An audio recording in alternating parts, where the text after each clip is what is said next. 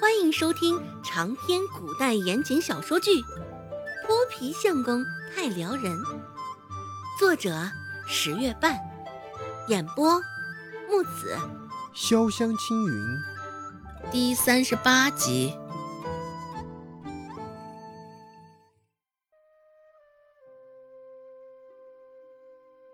周芷看了一眼病床上的小峰，嘴角干燥的已经泛白起皮。咳嗽声中有痰声，虽是咳嗽，却是有很大的区别。对于姚氏刚刚说的话，周芷也没有出声反驳他些什么。小峰咳嗽有多久了？周芷侧着脑袋问道。姚氏站在一旁，未做停顿，立马如实回答：“已经有三个月之久了，反反复复的。”一直没有见好。周芷让小峰张嘴，伸舌头，仔细瞧了瞧，舌苔泛着黄色。看着小峰蜡黄的模样，比同龄人小了不少。姚氏心里泛着苦涩酸楚。唉，我家小峰咳嗽个不停，吐的痰颜色也是浓黄浓黄的。周芷又仔细看了看。深吸一口气，站起来说道：“姚婶子，我大概知道了。小峰这病呢，也不难治，只是你得注意平日里切记不可关门窗，也不可让小峰卧床不动。”“好好的，小神医出方子吧。”被姚氏这一声“小神医”唤的，周芷有些哭笑不得。姚婶子使不得，这治小峰的方子也简单的很。取二十铜钱大蒜，将大蒜捣烂后，加入四十八钱白糖，一碗开水搅拌至澄清，每日服用三次，一次取两汤勺。姚氏蹙着眉，一脸的不敢相信。什么？你可不是在诓我？用大蒜就能治病了？察觉到来自一旁姚氏深究的目光。周芷直接迎向他，不紧不慢地回答道：“没错，姚婶子，小峰的百日咳，口干、舌苔黄、痰浓黄，只需要按照我说的服用，三日后他便能痊愈了。可是我家小峰是咳嗽，那刘小宝也是咳嗽，怎的？我家小峰的药方子就如此简单？”姚氏记得刘小宝那茬事儿，心中纳闷不已。周芷心里一阵好笑。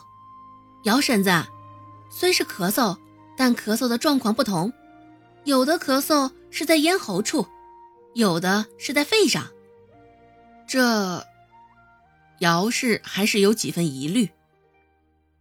病有千种，药也有千种，药方子虽说简单。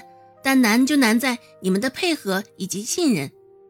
周芷看着他，一下子就说中了姚氏心中所想。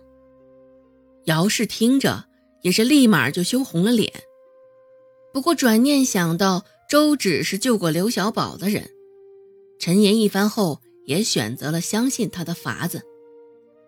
周芷也没有再多做停留，给出救治的意见后，就离开了陈家。走到周家门口，竟意外碰上了回来做午饭的孟婆子。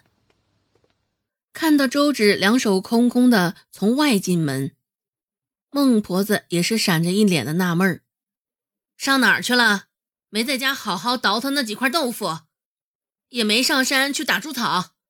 你莫不是这身懒肉又痒了吧？”孟婆子这般已经是在发泼的边缘。听着他口中的警告，周芷如实回答：“奶，我刚才去河对岸的陈家帮小峰看病了。”什么？一听他这话，孟婆子太阳穴突突跳了不停。孟婆子也没卸下肩上扛着的钉耙，径直往周芷方向走去。你这是嫌自个儿命太长了呢，还是嫌我这老太婆活得太安稳了？你这不是存心想要气死我呀？怎么的？治好了刘小宝，还真把自己当大夫了？自己几斤几两，心里没有点数啊？还替人治病，也不撒泡尿自己看看是什么德行？先前我已经苦口婆心的对你好生警告，现在既然你非得自己作死，我们周家也不替你兜着了。一边走着，一边嘴里亦是骂骂咧咧个不停。兜着，听到最后，周芷不仅心里一阵讽刺。几时这孟婆子还想着替他背过了？一向不都是得了好处窜出来占了，遇了麻烦，孟婆子又想尽办法独善其身。看着孟婆子肩膀上扛着的钉耙。周直往里屋的方向走了几步，松开了些与孟婆子之间的距离。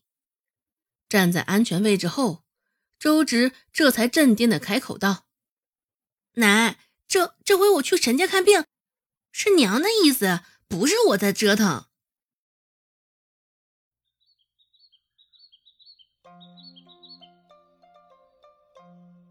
太阳当空，处在春季末端。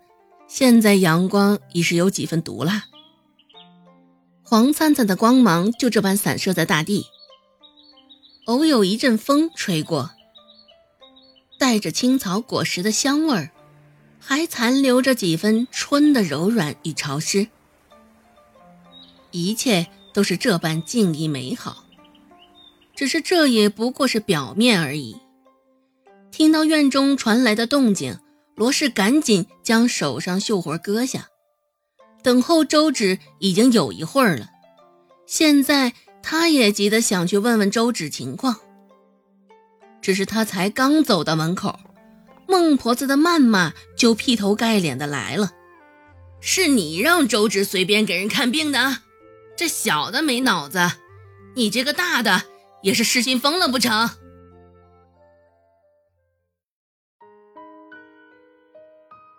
本集播讲完毕，感谢您的收听。